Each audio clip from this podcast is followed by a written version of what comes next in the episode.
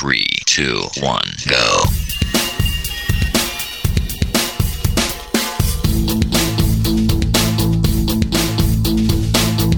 Enredando, la informática que se escucha.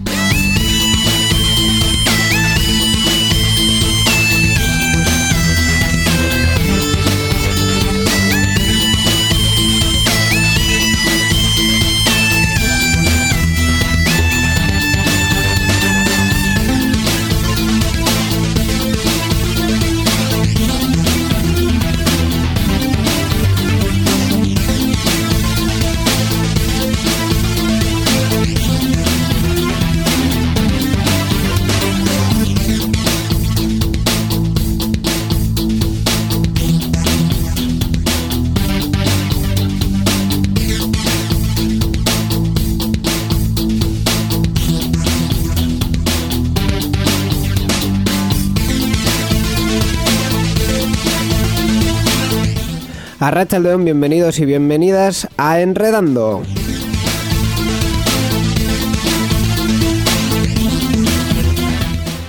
Con los achaques propios del otoño, al menos en mi voz, yo me lo, me lo noto bastante. Volvemos eh, después de dos semanas, eh, como va a venir siendo habitual durante esta temporada, para comentar la actualidad eh, tecnológica con un invitado y con pues, los que vamos a estar aquí también habitualmente, que aparte de mi misma persona, también tenemos a Miquel Carmona, Racha Aldeón. Hola, ¿qué tal? Íñigo, Íñigo Sendino, que no se presenta nunca. Jamás. Y que no dice que estamos en la edición 678 de Enredando.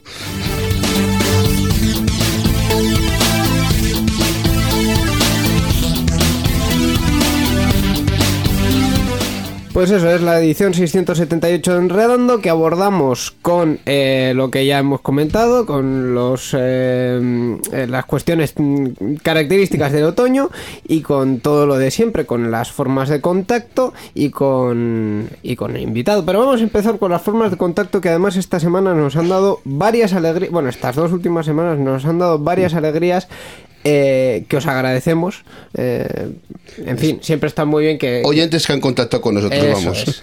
y las formas de contacto son, pues ya, ya son conocidas, pero vamos a repetirlas. La página web www.enredando.net y el correo electrónico oyentes@enredando.net. Pues ahí quedan las formas de contacto para que nos comentéis eh, todo lo que vamos a hablar este programa durante estos 50 y algo minutos más o menos y que lo vamos a hacer con el, con el siguiente invitado.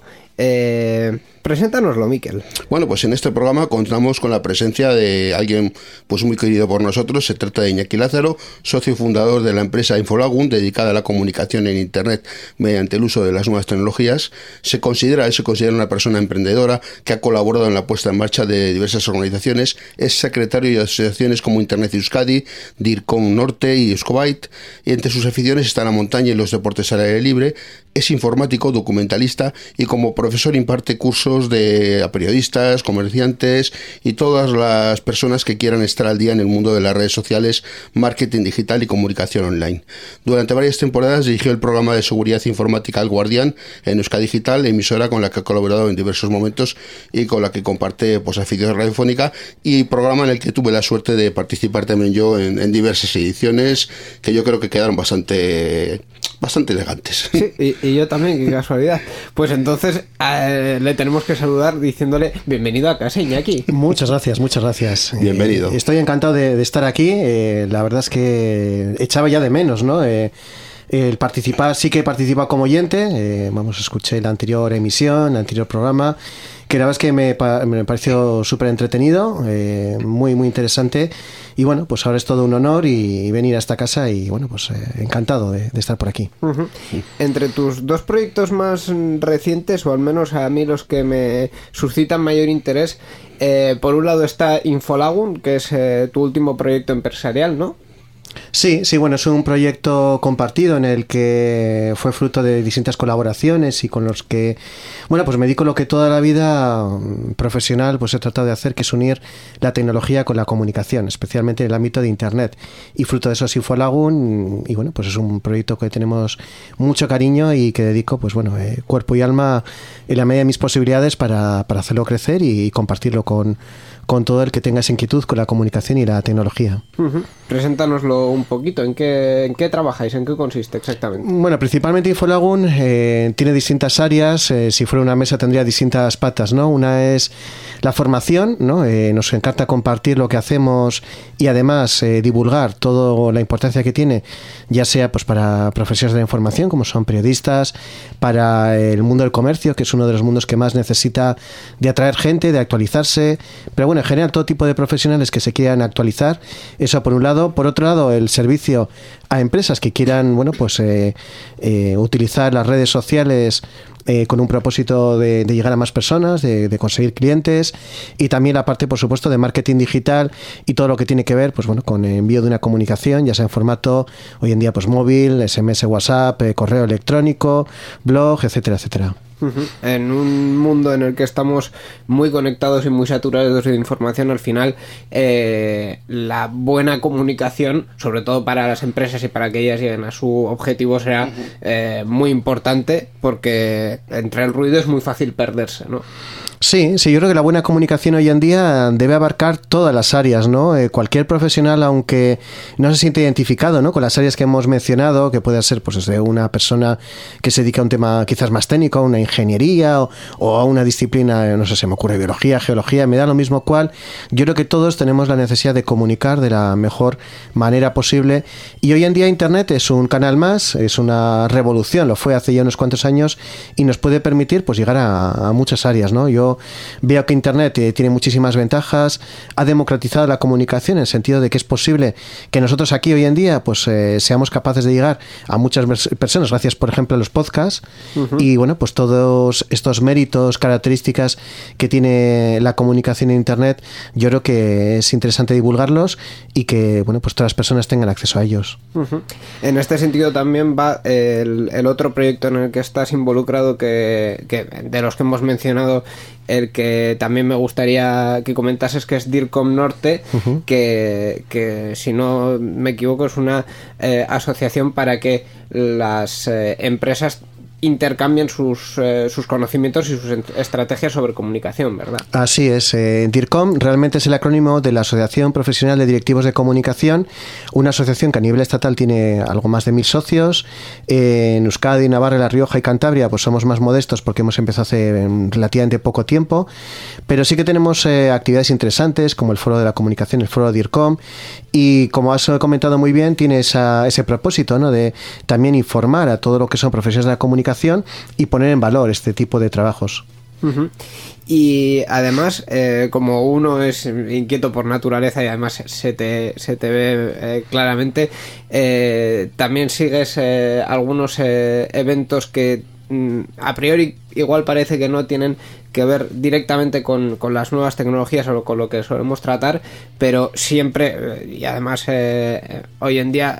siempre, Hoy en día siempre, siempre hay alguna cosita eh, el último en el que en el que has estado es en, en, el Salón Sin Barreras que se ha celebrado en Vitoria en el Palacio Europa hace algo más de semana y media más o menos. Sí. Eh, ¿Nos puedes contar en qué ha consistido? Sí, bueno, es el Salón Sin Barreras es una feria dedicada al mundo de la accesibilidad, a eliminar ese tipo de barreras para todo tipo de personas, desde personas que bueno pues tienen que eh, moverse en silla de ruedas o moverse con unas características especiales, hasta personas pues que tienen quizás la visión o alguno de los sentidos pues con ciertas limitaciones que le eh, permiten eh, bueno pues utilizar las tecnologías en beneficio de, de una vida pues más independiente no una vida pues mucho más sencilla no las medidas de las posibilidades.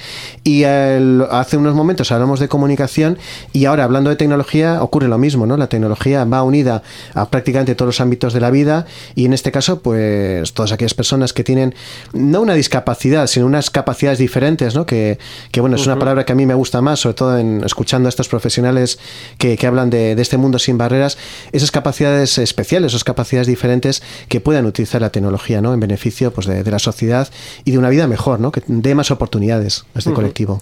Al final tenemos al alcance de la mano, eh, sobre todo, eh, pienso en, en, en, los smartphones a la hora de, de, reflexionar un poco sobre estas cosas, cuántas capacidades pueden tener eh, nuestros móviles para eh, acercar lo que le puede rodear a alguien con, con, con, alguna dificultad o con algún tipo de capacidad distinta, de acercarle a su, a su propio medio y a su propio entorno y ha habido muchos avances en los últimos años, pero eh, seguramente hay que avanzar mucho más en ese aspecto. ¿no? Hay que avanzar más, pero yo creo que tenemos que ser optimistas respecto a lo que ha sucedido y lo que va a suceder. ¿no? Y yo en una de las conferencias que tuve la oportunidad de asistir eh, a lo largo del Salón Sin Valeras, que se, ha celebrado entre este mes de octubre, eh, ha sido, por ejemplo, eh, los avances en el sistema de teleasistencia Betion, que probablemente muchos de nuestros oyentes pues lo conozcan, porque algún familiar lo ha utilizado, alguna persona, y bueno, pues de lo que era una teleasistencia que sencillamente hace un tiempo era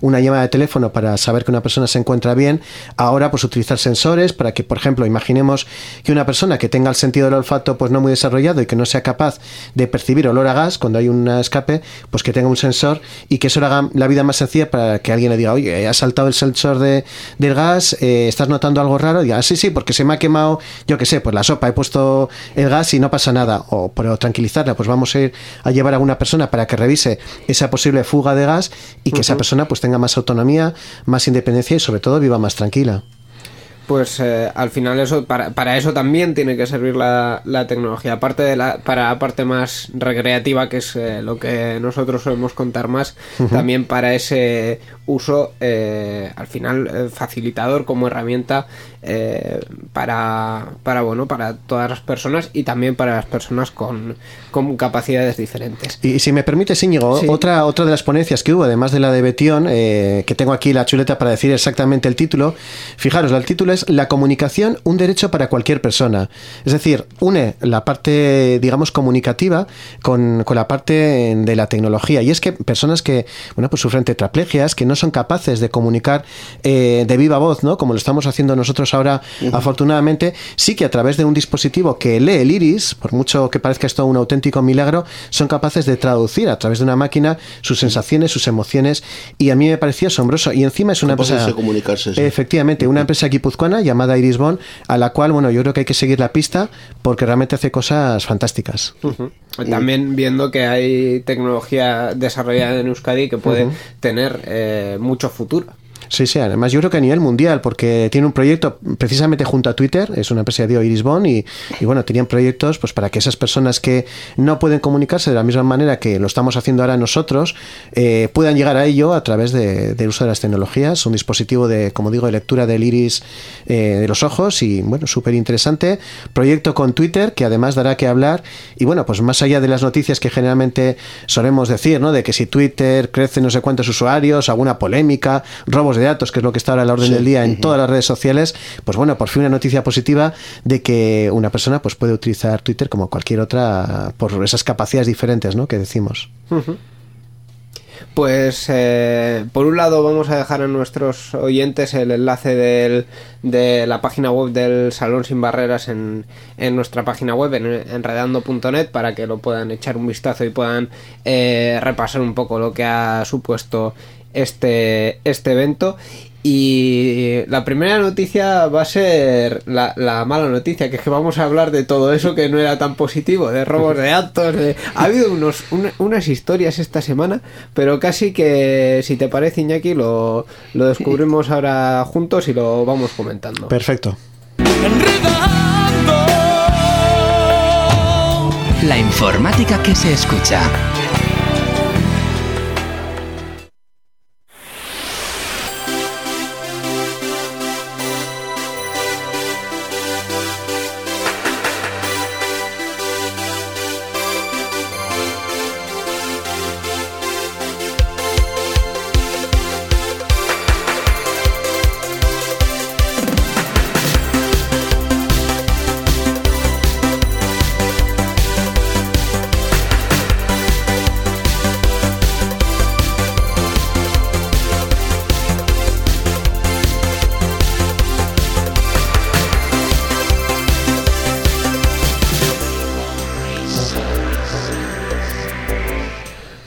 Metemos ya en harina con la actualidad tecnológica y de hecho eh, la primera noticia que tenemos eh, para comentar es eh, un cierre, un cierre que ha sido probablemente lo hemos comentado en los últimos 15 días en internet y ha sido nada más y nada menos que el cierre de Google Plus. Espera, ¿que Google Plus estaba muerto o qué? ¿O qué ha pasado aquí? Cuéntanos, Miquel. O sea, ahora es cuando cierra Google Plus. Pues yo pensaba que esto ya no. No sé, no sé. Años sin saber de él, de Google Plus, pero bueno, en fin. Parece ser que cierra tras reconocer pues un, un fallo que expuso datos de sus usuarios. La red social Google Plus, de red social de Google, lanzada en 2011, pues que va, la noticia es que va a cerrar en agosto del próximo año. El buscador ha anunciado este cierre tras confirmar que un fallo en el sistema expuso los datos de al, me- al menos medio millón de usuarios. No se trataba de datos sensibles, sino de accesos no autorizados descubiertos mediante una auditoría interna. tenemos por lo menos la parte buena, o sea, la parte mala y la parte buena. Sí. La parte mala es que han sido, pues, eh, un- una burrada ingente de, de personas. Medio millón de usuarios, Mu- una. Muchas menos de los usuarios que tenía Google registrados, porque realmente usuarios activos en Google Plus, hay que decirlo, había muchos menos, Mm. pero por lo menos eh, también ha sido mediante una auditoría interna, que esto no es lo mismo que que si alguien de fuera coge y te dice, oye, que tengo datos de, de medio millón de usuarios tuyos, pues bueno, esto eh, puede ser Mm. Bueno, y que más tampoco son datos sensibles, eran de accesos no autorizados. Sí, de- de- al final datos públicos, pues eh, la- el nombre, la edad, el género y estas eh, historias que, que eran cosas que, que ya habían puesto los usuarios de forma pública o semipública. Sí, bueno, el, respecto a Google Plus, eh, con un símil literario podemos decir que es la crónica de una muerte anunciada, ¿no? Sí. Eh, ya para Google hace tiempo que no es una red social, eh, distintos eh, blogs de- relativos a Google, relacionados con Google, incluso por propios empleados de Google, decían que un servicio de identificación para conducirte pues, a otro tipo de servicios, como puede ser Google My Business, que es el que seguramente que muchos oyentes conocerán desde el punto de vista de que nos geolocaliza comercios, nos ubica la posición de distintos bueno, pues edificios o cualquier tipo de lugar al que queramos acudir, un servicio pues, combinado con Google eh, Maps, con Google Street View, etcétera, y que efectivamente, como habéis comentado muy bien, ya como servicio de red social, pues no tenía mucho sentido, ¿no? Tenía muchos usuarios, muchos millones de usuarios que consiguió muy rápidamente por aquello de que Google pues tiene el servicio de correo electrónico, el servicio de blogs, etcétera, y todos los que utilizamos este tipo de, de propuestas, ¿no? Como Blogger, en el caso de, de los blogs o Gmail, etcétera, pues nos había casi casi obligado, entre comillas, a hacernos de, Y, y sin el casi, porque Sí, lo de sí. YouTube era descarado, era o te haces de Google Plus o no tienes cuenta. o no de tienes YouTube. cuenta, efectivamente. Y además eh, que Google también tiene un poquito el control, entre comillas, sobre lo que se llama el SEO, porque al final si te orientas a, a ser encontrado en los buscadores, el mayor es Google y yo supongo que dentro de ese algoritmo había algo relacionado con Google Plus y con interacciones dentro de, de la red social. No lo sabemos porque no sabemos cómo realmente funciona el algoritmo de Google, pero algo había seguro. No, no, este no es el primer intento de Google, además de una red social. Ha hecho, ha hecho otros intentos Sí, y Google han Wave, fracasado todos. Google o sea, Wave, que era un servicio de chat un poco más Sí. evolucionado. Ha fracasado. ha habido unos cuantos que han fracasado y eso que Google pues tiene mucho dinero y ha comprado empresas precisamente para incentivar la socialización de sus servicios. Pero bueno, Google todavía sigue teniendo mucho poder por todas las herramientas que ofrece, más allá del propio buscador. Y bueno, es la crónica de una muerte anunciada porque no es que Google Plus vaya a desaparecer de hoy para mañana, sino que está previsto, creo que para agosto del 2019 Correcto. Sí. cuando vaya a desaparecer definitivamente o evolucionar. Igual nos encontramos que todo ese grupo de usuarios, que son muchísimos, que en algún momento nos hemos suscrito, hemos eh, tenido acceso a Google Plus, pues nos proponen otro tipo de, de red social, otro tipo de aplicación y veremos a ver cómo queda todo esto. ¿no? Yo creo que todavía Google Plus dará que hablar, eh, no se termina muriendo del todo con esta noticia de los cientos de miles de, de robo de datos, porque si lo relacionamos con la noticia de la quincena anterior, del, programa anterior, que era el robo, creo que 50 millones de cuentas en Facebook pues se queda en una anécdota, ¿no? Comparando cantidades. Claro. Pero bueno, pero bueno, Facebook tiene más participación, más usuarios y Google Plus tiene algunos menos usuarios y sobre todo pues muchísima menos participación. Eso es. Eh, pues ahí queda, queda esta noticia. Eh, mucho Mucha tristeza de lo que es en el resto de redes sociales yo no he visto, la verdad. Ni, ni- Entonces- ni en los usuarios. Yo no he visto que na- nadie se corte las venas por decir, ah, que Google Plus va a desaparecer. A nadie, nadie le he visto eso. ¿Eh? No, aún así, sí que eh, yo, según has comentado lo de reconvertir, a mí se me ha venido a la cabeza Google Reader, que fue un servicio que en su momento, cuando lo cerraron, no parecía que estaba tan mal. Y alguien pensó, bueno, igual sí lo reconvierten en otra cosa. Realmente la reconversión eh, terminó siendo una mezcla entre el feed de noticias que hay ahora en Android y una aplicación que han puesto que es, que es Podcasts, que lo llaman así, Podcast de Google. eh, y han tardado, pues prácticamente seis años así que igual igual no tienen muchas ganas de así de, de- primeras ponerse en otra en otra red social o, a pensar en otra cosa social para. Veremos, a ver, tiene tiempo. Bueno, Google Plus nació en el 2011, con lo cual es, entre comillas, una de las redes sociales más jóvenes, ¿no? Mm. Y es una de las que quizás, eh, habiendo alcanzado un número más de 500 millones de usuarios, un número notable de, de usuarios, va a caer más rápidamente, eh, porque ya veremos a ver lo que ocurre con Facebook, lo que ocurre con Snapchat, quizás que es lo que más ahora está un poco, estuvo en, en pleno auge, ahora está quizás en plena decadencia, lo que puede suceder con muchas otras redes sociales. Pero bueno, yo sí que apostaría por esas redes sociales más temáticas, quizás eh, minoritarias, pero que para mí son más útiles. Es decir, si a mí me apasiona el mundo de la montaña, pues qué mejor que una red social que hable de montaña, que me comunique sobre montaña, y no una general sobre Facebook que puede interesarme o no, pues todo ese conjunto de, de información que, que muchos usuarios quieren compartir. ¿no? Entonces yo creo que por ahí puede ir un poco eh, la evolución ¿no? de todas estas redes sociales eh, de los grandes públicos, sean Facebook, sean Twitter, Instagram, que también es de Facebook, o los servicios de mensajería que son pues más genéricos, ir más hacia la especialización. Sí, realmente hemos visto en los últimos años un cambio importante porque eh, en Facebook y en, y en Twitter, sobre todo al principio, se veía que el contenido que había que compartir era texto, pero desde la irrupción de Snapchat e Instagram eh, hemos pasado a comunicar prácticamente todo con imágenes y hacer eh, O vídeos también, sí. Sí, y- o, o vídeos, pero sobre todo la, la imagen. O sea, yo Sí. eh, cada día me, me sorprendo más de cómo está implantado, en- sobre todo en un sector muy joven, eh, Instagram. No, no ya otra red social que haga. No, Que- Instagram. Que es para concreto. compartir fotos. Que es para compartir fotos y que, salvo la parte de, de chat, el grueso de la comunicación se comparte, se, se realiza por Instagram. Entonces, o sea, por, por fotos, por imagen. sí. Entonces, eh, seguramente en los próximos años haya, haya otro cambio. Eso, eso tiene que ver también con que la gente joven, bueno, y todo el mundo ya tenemos eh, los, los teléfonos inteligentes que tienen cámara y es muy fácil, es muy sencillo en cualquier momento hacer una fotografía.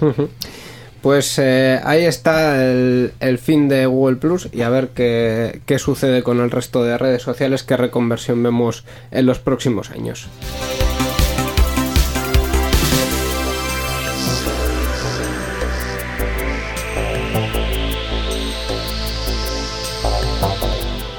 Y como decía Iñaki, al hilo de lo que comentábamos la pasada quincena, eh, el ataque que sufrió Facebook que afectó a 50 millones de cuentas, eh, por algún motivo que, que- que yo no entiendo, han decidido que esta es la mejor semana para publicar eh, que sacan un hardware nuevo. En concreto lo han llamado eh, Portal.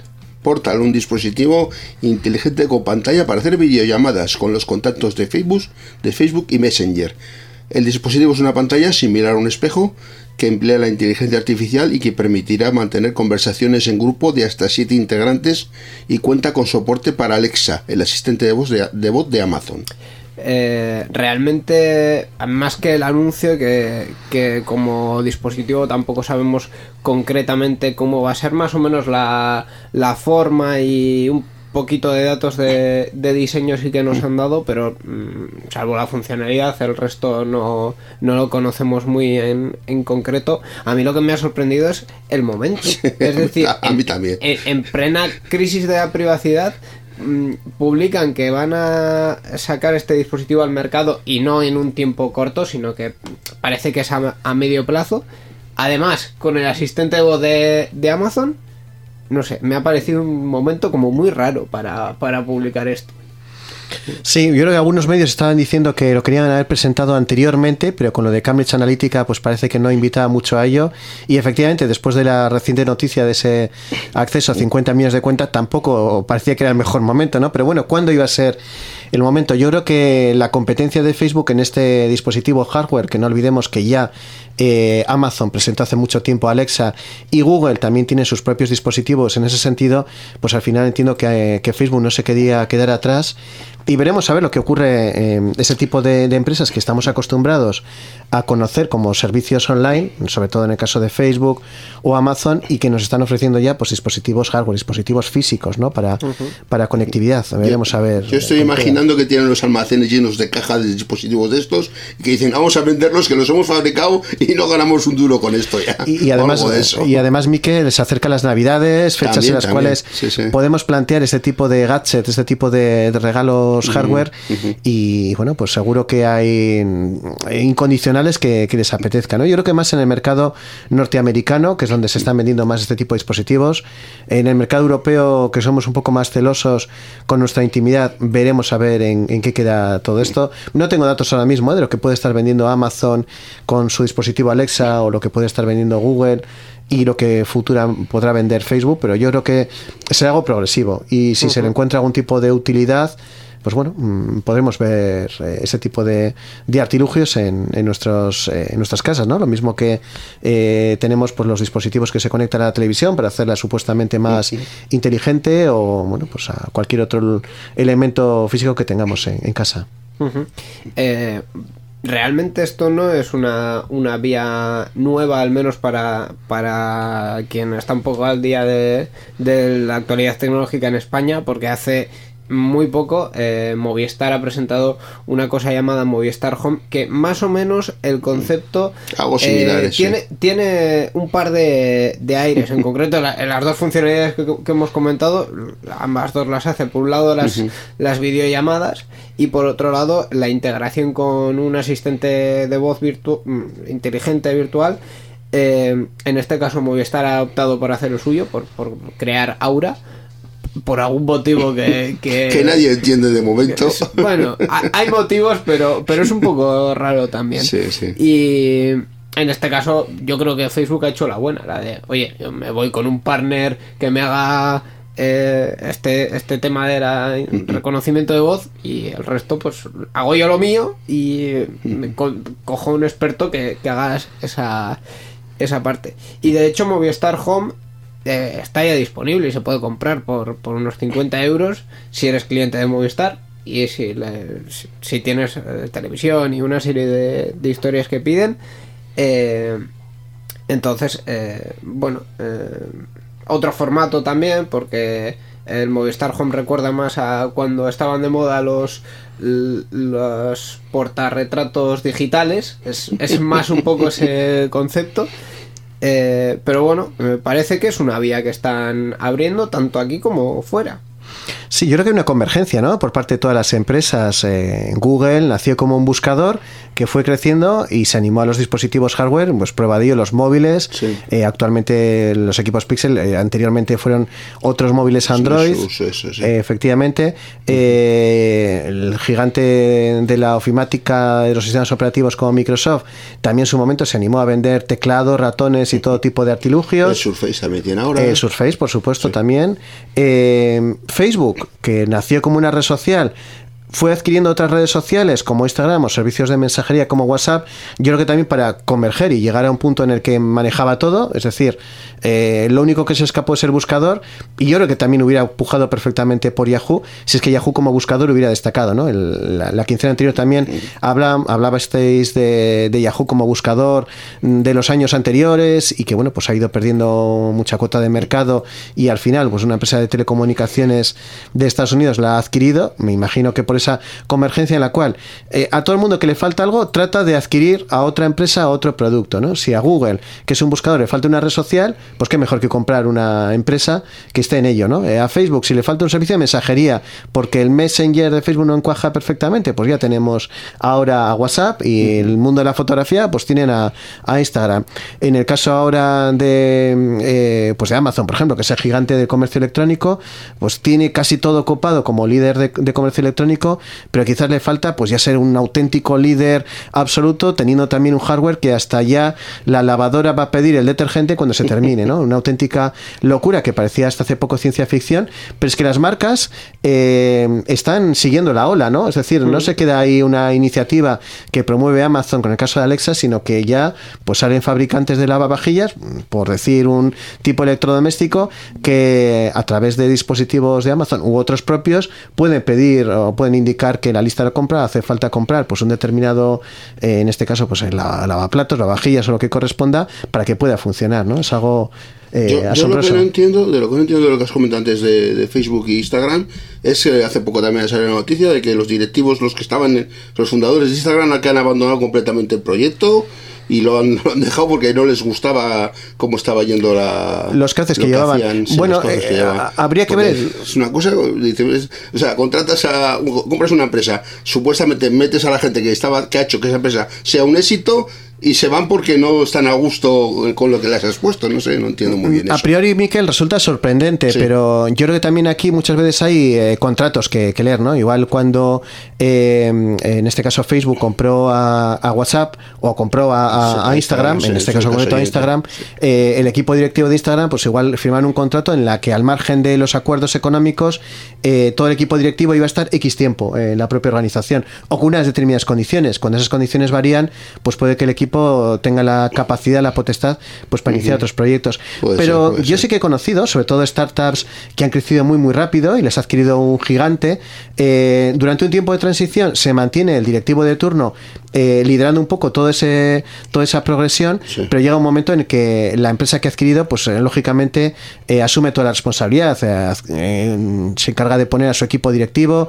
Por aquí en un entorno más cercano tenemos a Twenty, ¿no? Digo un entorno cercano porque casi todas las empresas de las que estamos hablando son norteamericanas, son de Estados Unidos, pero Twenty, como empresa española eh, pionera en cuanto a redes sociales, fue adquirida por Sí, Telefónica. por Telefónica, sí. Durante un tiempo, una buena parte del equipo directivo de Twenty, digamos del equipo que había sido absorbido por Telefónica, se mantuvo ahí y llegó un momento en que ese que había sido director de eh, Twenty, mm, pues bueno, eh, inició proyectos nuevos. Una Claro. persona ya con muchos millones de dinero en el cual puede decidir si está en una empresa que igual no va a estar tan a gusto y con un sueldo que probablemente pues tampoco le resuelve la vida porque ya la tiene relativamente resuelta económicamente y le apetece más nuevos proyectos, ¿no? Entonces, sor- ser, ¿eh? nos sorprende, pero al mismo tiempo es algo habitual en este tipo de, Sí. de grandes empresas. Sí, sí, claro, porque al final, eh, si yo lo veo como que si tú también tienes una, un proyecto que has puesto en marcha, una empresa, eh, y se lo vendes a otros para que ese otro tome la responsabilidad del, del día a día y, y te pague por, por lo que ya estaba hecho hasta ahora y luego ya la vinculación al, al proyecto. También es cierto que en el caso de Facebook, quizá con Instagram no tanto, porque no ha habido tanto cambio ni, ni quizá tanto bandazo, porque lo que estaba hace dos, tres años en Instagram Sí, sí, sigue estando. estando, sí. Eh, en el caso de WhatsApp, por ejemplo, hace unos días también nos han publicado que en breve tiempo en, en los estados de WhatsApp, es decir, las historias, entre comillas, de WhatsApp, eh, van a empezar a añadir publicidad, Sí, que es sí, algo que los fundadores dijeron que no iban a hacer en ningún, en Sí. ningún caso, añadir publicidad. Claro, pero los fundadores decidieron tener una política de vender la aplicación por un precio muy ridículo, muy muy baratito, pero no sé, 0,80, 0,90, menos de un dólar, un euro. Y ahora, desde que Facebook lo adquirió y decidió que esa aplicación era completamente gratuita, no tendría ningún pago ni anual ni en ningún periodo por, el estilo, pues eh, al haber cambiado, lógicamente, pues tendrá que amortizar toda esa millonada que tuvo que pagar Facebook, ¿no? Eh, Lo mismo ocurrió con, con YouTube. YouTube en sus primeros momentos seguía siendo un canal de vídeo, poco a poco fue asumiendo la parte publicitaria de Google, lo que antes era Google AdWords ahora es Google Ads, y bueno, pues hoy en día es una fuente muy muy importante para Google, beneficiosa, durante muchísimo tiempo no lo ha sido, pero ahora sí que es una fuente beneficiosa de, de dinero, ¿no? Estamos hablando Sí, del canal de YouTube. sí. Eh, yo creo que WhatsApp eh, será una fuente importante de ingreso económico para, mm, eh, para Facebook, a no ser que los usuarios pues, nos pasemos a Telegram si estamos aburridos de la publicidad. Por favor. O a otros canales. Por favor, pasaos todos a Telegram. No quiero instigar a nadie, pero pasaos todos a Telegram. El, open- el, el software libre es muy bonito y está muy bien. Y no tiene errores como el que vamos a comentar ahora de Se- Microsoft. Secundo la moción de Telegram. Sí, sí, sí. Mayoría absoluta. Correcto.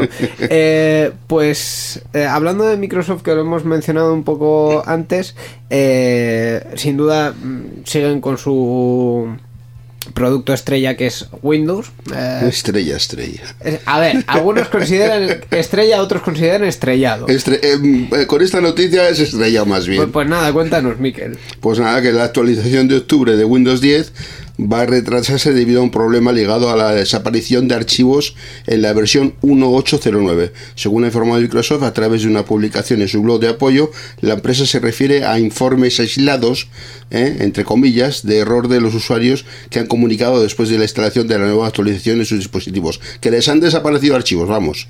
Algunos. De algunos dicho- archivos o algunos No, usuarios. de momento has dicho algunos usuarios. Sí, Sí. que es cierto que, que han, que han eh, retirado esa actualización. Eso es. Y que en Microsoft las actualizaciones son progresivas.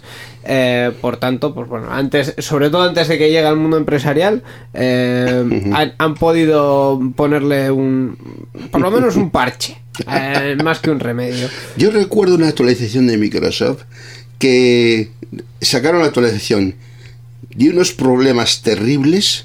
No, no era para Windows 10, era para otro Windows anterior. La retiraron y modificaron esa actualización. Volvieron a sacarla y tenía más problemas que antes. Era terrible aquello. Hombre, es, pues, hasta cierto punto puede ser habitual, porque además Windows es un es un- una cosa súper gigantesca donde hay muchas partes y todo tiene que funcionar bien para muchos ordenadores, ahora también para tablets. Hay para código que tiene muchos años y está hecho por gente que incluso ya no está viva. O sea, De literal, o sea, Literalmente, es- literalmente. Es, es así, es así. que no hay quien meta mano ahí. No sé, que le habrán matado, ¿no? Por hacer. No, no, no, no, no, Ah, no. menos mal, qué susto. No, no, por, por el tiempo que ha pasado. ya, Por eh. los años, por los años. Sí, sí. Sí, la verdad es que mm, eh, como usuario que tengo que ser de, de Windows, eh, Recalcamos el tengo que tengo, ser. tengo que ser. eh, la verdad es que fastidia bastante muchos de los movimientos que hace Microsoft que eh, para mí, eh, mi humilde punto de vista, están bastante en contra de la usabilidad, el propio sentido común, ¿no? Eh, pero lo miro yo des- también desde fuera, porque yo voy a una conferencia, un congreso, y el típico caso de que el ponente, jo, pues ahora no puedo empezar porque mi ordenador se está actualizando, imaginemos. Pero vamos a ver, no tienes una configuración, no, es que no puedo actualizar. Claro, en esa progresión que ha habido Windows desde su Windows 3.1, que fue un poco el que se fue generalizando, Windows 95, 98, Windows XP, que ya hace un tiempo está fuera de soporte técnico, pero todavía existen muchos ordenadores con Windows XP. eh, Más de lo que se piensa, sí. más de los que se piensa, el- los consiguientes Windows que ha habido hasta llegar a bueno Windows 8 y Windows 10, ¿no? Sin pasar por el por el 9. Bueno, Windows 10 es un intento que a Microsoft, pues bueno, mm, le venía bien un poco unificar, ¿no? Dispositivos, tener un Windows que sea compatible desde, bueno, pues desde su propio equipo Surface hasta otro tipo de tablets, hasta bueno, todo tipo de ordenadores. La idea no es mala, la idea no es mala, pero yo creo que mm, no todos los usuarios tenemos las mismas necesidades, no somos todos iguales y no todos los usuarios pues están dispuestos a tener este tipo de contingencias, este tipo de sorpresas desagradables de que yo arranco ahora el ordenador, me tengo que producir, hacer un trabajo determinado y se pone a actualizar. Yo creo que son fallos bastante graves que se podrían solucionar eh, poniendo una- Preguntando. preguntando, simple, es efectivamente preguntando.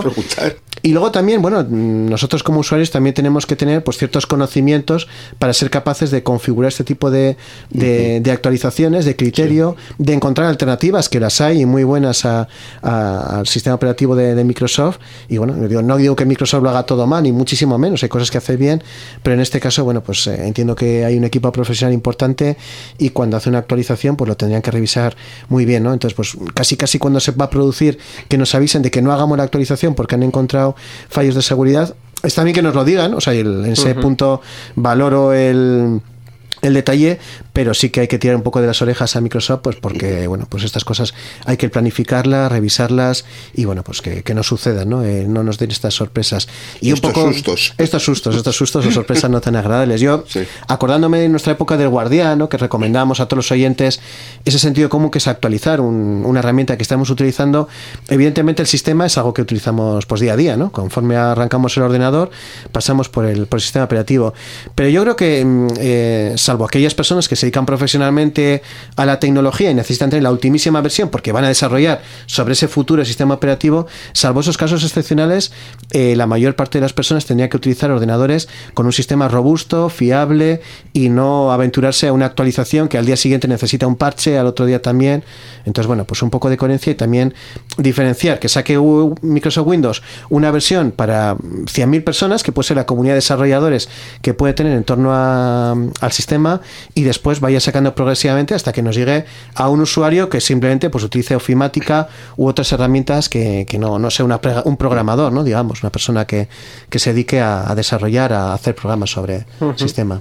Al final, esto yo creo que, que para Microsoft, eh, y, y además estoy seguro de que algunos de sus directivos lo han visto, la respuesta para todo esto es software libre. O sea, si tienes, aunque tengas, mm, voy a decir una burrada, cientos de personas desarrollando para Windows y revisándose el código los unos a los otros, eh, no- está, está- no, está comprobado que, que, que no es que no los hay también, pero bueno, que está comprobado que al, que al final eh, si tú tienes esa herramienta en, en software libre va a haber alguien, aunque odie muchísimo Windows y aunque no sea lo más eh, popular entre la comunidad de software libre, pero seguro que alguien revisa tu código, tiene más experiencia que tú y ha visto que ahí, en esa coma que no has puesto bien, ahí es donde está el fallo. Entonces, eh, probablemente no verían ahora mismo yo muy descabellado que en 5 años Windows fuese eh, se- pseudo open source o tuviese una licencia eh, relativamente abierta de tal forma que eh, haya aportaciones externas a su, a su código. Sí, sí, prueba ello es que Microsoft está liberando una buena parte de su código, se está apuntando a movimientos eh, open source, a movimientos de software libre, movimientos de a código su- abierto. A su manera, ¿eh? A su manera. Bueno, yo no solamente, yo creo que también. Sí, lo que hace es liberar ciertas cosas para intentar apropiarse de otras también. ¿eh? Sí, sí, posiblemente dentro de la estrategia de Microsoft pues eh, habrá es, eh, mucho de lo que estás comentando, Sí, Miquel, sí. pero yo creo que se está apuntando una ola en la cual otras empresas del mundo pues tradicional, el mundo del software privativo, sean gigantes de la tecnología como IBM, que también tiene tecnologías liberadas, o un Oracle, que es eh, software privativo a tope en, en- en muchas cosas como relaciones con las bases de datos, y están esa, esa tendencia, ¿no? En la cual, bueno, pues eh, sobre todo los gobiernos más avanzados están eh, promulgando, ¿no? Que es el uso de software libre, herramientas eh, abiertas, el reciclaje también en tecnología, ¿no? El que yo ahora encargo a una empresa que me desarrolle un producto y no estar atado a que ese producto tenga una marca determinada y que cuando O toque... que, o que esa empresa desaparezca y me quede colgado Eh, con ese producto sin poder adaptarlo a, mis necesidades futuras, por ejemplo. Entonces, para eso sirve el software libre. por Para eso sirve y para muchísimas más Para más cosas, cosas, ¿no? pero es un buen ejemplo del uso de software libre, sobre todo en la administración pública, ¿no? Y una tendencia clara desde los cacetaguneas que ya llevan tiempo apostando por Mm. un sistema libre, ¿por qué tener que depender únicamente de Microsoft Windows? Mm, No renuncien a utilizar otro tipo de herramientas de Microsoft, mm, que se pueden llegar a utilizar, por supuesto que sí, pero bueno, eh, yo creo que eh, cuando hablamos de ese posible odio que muchos usuarios tienen a Microsoft, yo pongo el ejemplo de estos reinicios eh, sin aviso, actualizaciones inesperadas, bloqueos, etcétera. Creo que no existe tanto odio con el software libre porque la gente no lo ha probado. Ni, ni odio ni, ni, ni, querer, ¿no? Ni amarlo. Sin embargo, con Apple, eh, que es otra de las empresas gigantes en software privativo, sí que hay los auténticos incondicionales de, de- de Apple, no lo soy yo, pero comprendo a mucha gente, porque nunca les ha defraudado. Es decir, tiene un sistema que es relativamente robusto, es decir, que no es una guerra entre Bueno, software libre. Relativamente, sí, sí. Cuando ha defraudado, se aguantan cuando les ha defraudado. ya está. Eso es, pero bueno, eh, digo por, por evitar un poco esa guerra que suele haber entre software libre y software privativo, Sí. sino que al final sea algo que sea útil para las personas. Y algo útil para las personas suele ser algo que podamos reciclar, podamos reutilizar, podamos disfrutar, podamos investigar, y esos valores hoy por hoy los tiene el, el software libre, el software eh, de código abierto, y no lo tiene el software privativo en general. Vamos a hablar eh, luego también de, de Apple, pero sí que es cierto que el camino que está, en- que está intentando llevar Microsoft, que es a tener un sistema operativo eh, muy amable eh, y muy intuitivo para el usuario que apenas te requiera ningún conocimiento avanzado. Es la misma senda que ha llevado siempre Apple de tener eh, su software en su cajita y de tal forma que apenas dé problemas al usuario, pero que el usuario tampoco se tenga que enfangar en, en excesivos, excesivas configuraciones. Eh, pero sí que es cierto que hay una diferencia sustancial. En el caso de, Apple, todos sus sistemas operativos se basan en, en- en Unix, en software libre. Entonces, eh, al final son mm, los dos mismos inten- los dos intentos de un mismo modelo que en este caso Microsoft yo creo que eh, le está dando una de cal y una de arena. Sí, sí, sí, la verdad es que sí. A mí, una cosa curiosa, por ejemplo, todavía hace poco alguien me ha preguntado qué, qué pasó con Windows 9, porque no, o sea, habéis comentado antes de Windows 7, Windows 8 y luego Windows 10. ¿Y el Windows 9 qué? El Windows 9 no existió. El, el Windows 9 se contó porque no, no ha existido nunca, porque había muchos Sí. programas muy antiguos que para detectar eh, qué versión de código tenían que utilizar, miraban la versión de Windows, no la versión interna, sino el nombre de la versión. Sí, sí. Y decían, bueno, si esto es Windows 9 no sé qué, Es 95, 97, 98, que hubo varios. pues, pues ahí ya tengo que cargar esta versión. Entonces, No eh, podía, con, con software relativamente antiguo podía pasar que además cargase todavía una versión más antigua en un código, hipotético Windows 9. Entonces directamente dijeron, mira, no, eh, vamos a evitarnos problemas. Pues, a a alguien se lo tuvo que explicar así también hace poco, porque decían, ¿cómo que qué pasó con Windows 9? No, se saltaron del 8 al 10 por eso, por el 9, porque hubo una época en que utilizaban el año los Windows. Sí. Ciertos años utilizaron. Eso es. Noventa y tantos, 97, 98. Tal. incluso el 2000. Existió Sí, pero con el ahí 2000 no hubo problemas con el 9. Y edición Millennium. Sí, sí, sí. Windows ME, Millennium. Millennium Edition. Oh. Eh, Yo, una de, uno de los primeros... Es uno de los Windows que la propia Microsoft, ha habido varios, ese es uno de ellos de los que la propia Microsoft dijo en su momento, por favor no utilicéis esto. No, no, gracias. Incluido el Windows Vista, que también hay que También lo llegó a hacer decir, también, efectivamente. Pues el Windows Millennium creo que fue mi primer sistema operativo. Pues es uno de los que dijo, uno ah, Claro, entre eh. varios, que por favor no utilicen esto, no lo utilicen, por favor, por favor, usuarios, no utilices Windows Millennium Edition. Realmente fue como un Windows 98 tercera edición, porque había un 98 primera edición, segunda edición, y luego se les ocurrió esto de Windows Millennium porque coincidía con el cambio de milenio y, y bueno, Y la liaron, sí, ya, La liaron, sí. porque no había cosa que hicieron.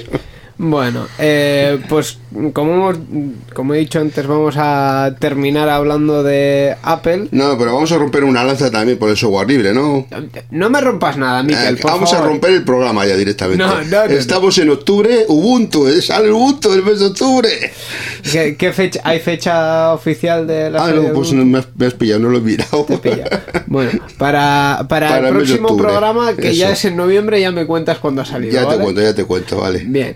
Eh, pues nada. di- 18 de octubre. Hoy. Ah, que- bien, bien, bien, bien. Pues. eh, Pues, eso- está a puntito ya. no, est- está a puntito, ¿no? Ya ha salido, que, ya. que hoy es, Sale. es el día de la, de, de la salida. Y no lo sabíamos nosotros. Ubuntu 18.10, Cosmi, Cuttlefish, eh, ese es la, el nombre. Sí. ujú. Ajá. Pues mira, pues ahí tenemos nueva versión. Yo siempre me espero unos días para probarlo porque los servidores suelen estar muy atacados en los primeros días. Yo- Así que ya, ya le echaremos un vistazo. Yo lo que no entiendo es cómo Ubuntu no ha pasado ya a, a la última tendencia en, en los sistemas operativos. eh, Actualización que continua, es- sí. el- lo que es rolling release. Rolling es release, decir, sí. em, Debian no tanto porque Debian espacia más sus, sus versiones, pero ya por ejemplo, creo que era Linux Mint o CentOS o alguno de estos, ya no hacen versiones. Hay varias, hay varias que han... Es te pones su sistema operativo y ya está. Y, Es, y es el último, punto. y es, y es el último siempre. Sí, sí. Y lo puedes ir actualizando por, por- por paquetes como se ha podido hacer siempre, pero, pero sin depender de una versión concreta del, ni del repositorio ni de ni, ni del sistema operativo. Pues Entonces, es curioso, sí que no lo ha hecho. es un poco... ta- también es cierto que eh, cada seis meses poder decir tenemos una versión nueva, pues también les lleva un poco a, a la primera hoja de la prensa, aunque sea solo por 15 minutos. Sí, eso bueno. sí. En fin, Eh, pues nada, terminamos hablando sobre Apple, que de hecho dentro de su política de... Yo lo podría llamar la caja de cristal, no sé si estaríais de acuerdo. No, yo, yo más diría que de cristal es opaca, un cristal opaco o algo, porque de cristal se supone que es transparente y eso menos transparente es de todo. En cualquier caso, han eh, puesto un, un nuevo sistema, un chip. eh, sí, un chip con un software para bloquear las reparaciones no oficiales. Bueno, en principio se pa- parece que podrían, que ah, de momento no lo están haciendo, podrían bloquear las reparaciones no oficiales eh, con ese chip que se denomina T2 y que pueden utilizar los, los equipos tras las reparaciones, según documentos de la compañía.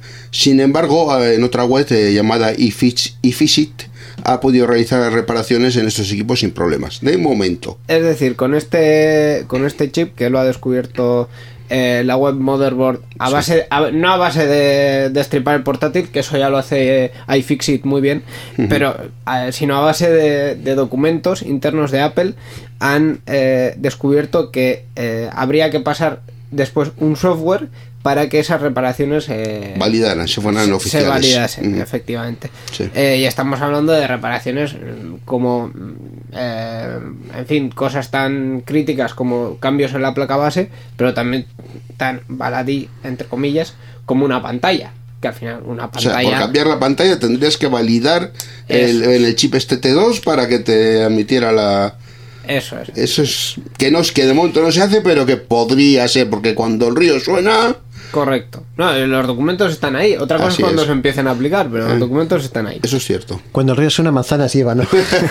Podríamos decir aquí. Muy bien agua, pero Bueno, bueno. eh, es un poco lo que hemos comentado anteriormente respecto a que Apple es ciertamente celoso en cuanto al- a la interacción con los usuarios, ¿no? Y pide que se repare el ordenador en un sitio oficial, que se actualice en un lugar oficial. Y bueno, yo creo que es un poco una mm, eh, un, un escalón más, ¿no? Para alcanzar ese objetivo que tiene de es fiel a su política de Efectivamente, siempre, vamos, efectivamente. siempre es así. Pero muchas veces yo creo que está rozando la, la parte polémica, ¿no? Porque, bueno, pues cuando se vio esa parte de, de obsolescencia programada con el tema de las baterías, yo creo que está bien que tenga cierto celo respecto a que sea una persona profesional que haga una reparación, que haga un cambio, etcétera, pero de ahí a que no te permita, si tú tienes la posibilidad de hacer un cambio eh, o vives en una zona, imaginemos rural, que no tenga una tienda Apple oficial cerca, que no lo puede hacer, ¿no? Yo creo que eso está un poco rozando esa parte que para mí es un tanto polémica y que no nos vaya a llevar a esa obsolescencia programada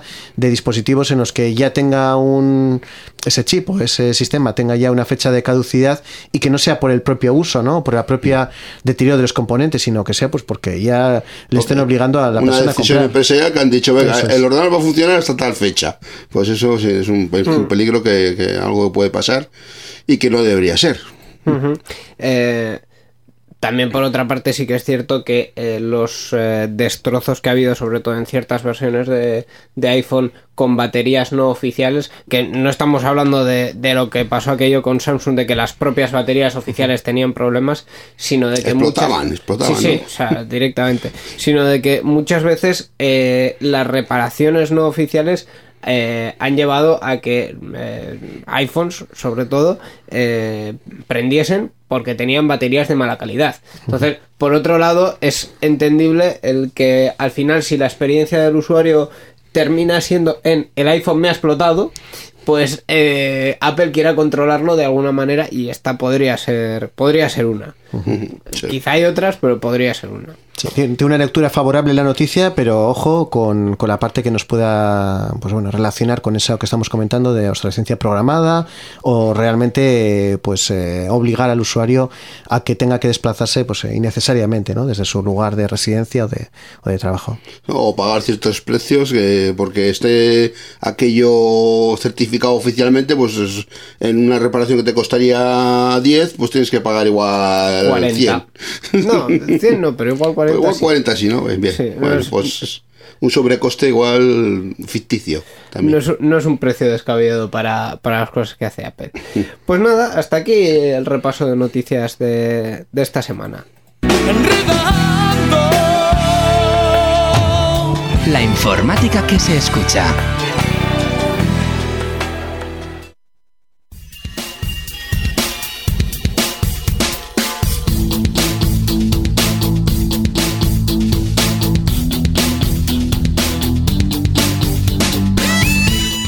Y hasta aquí ha llegado la, edición 678 de Enreando, que hemos compartido con, con Iñaki Lázaro. Un verdadero eh, placer ha sido tenerte otra vez en Euskadi Digital. Un gustazo. Por el supuesto. placer es mío, desde luego que me lo he pasado muy bien. Además, un, un programa 678 especial, ¿no? Casi casi en el, en el número y sobre todo, bueno, pues especial por, por el reencuentro, por, por regresar, en mi caso, a, a las ondas de aquí de Euskadi Digital y, y esperar que, bueno, que Enredando siga por mucho tiempo en, en este formato que a mí me encanta, vamos. el- me, me gusta mucho la compartir la actualidad en este formato debate tertulia y invitar a otros oyentes, ¿no? Que también participen, además de escucharnos, pues que se animen a enviarnos si les apetece, pues propuestas, contenidos y, y, bueno, pues eh, que sigamos en contacto. Por supuesto que sí. Y para eso tenemos formas de contacto. Tenemos nuestra página web, que es www.enredando.net, y nuestro correo electrónico. La dirección es oyentes.enredando.net. Ujú. Pues hasta aquí ha llegado este programa. Gracias Iñaki, gracias Miquel. Encantado. Eh, Gracias. Eh, nos volvemos a escuchar como siempre dentro de 15 días aquí en Enredando. Hasta la próxima. Agur.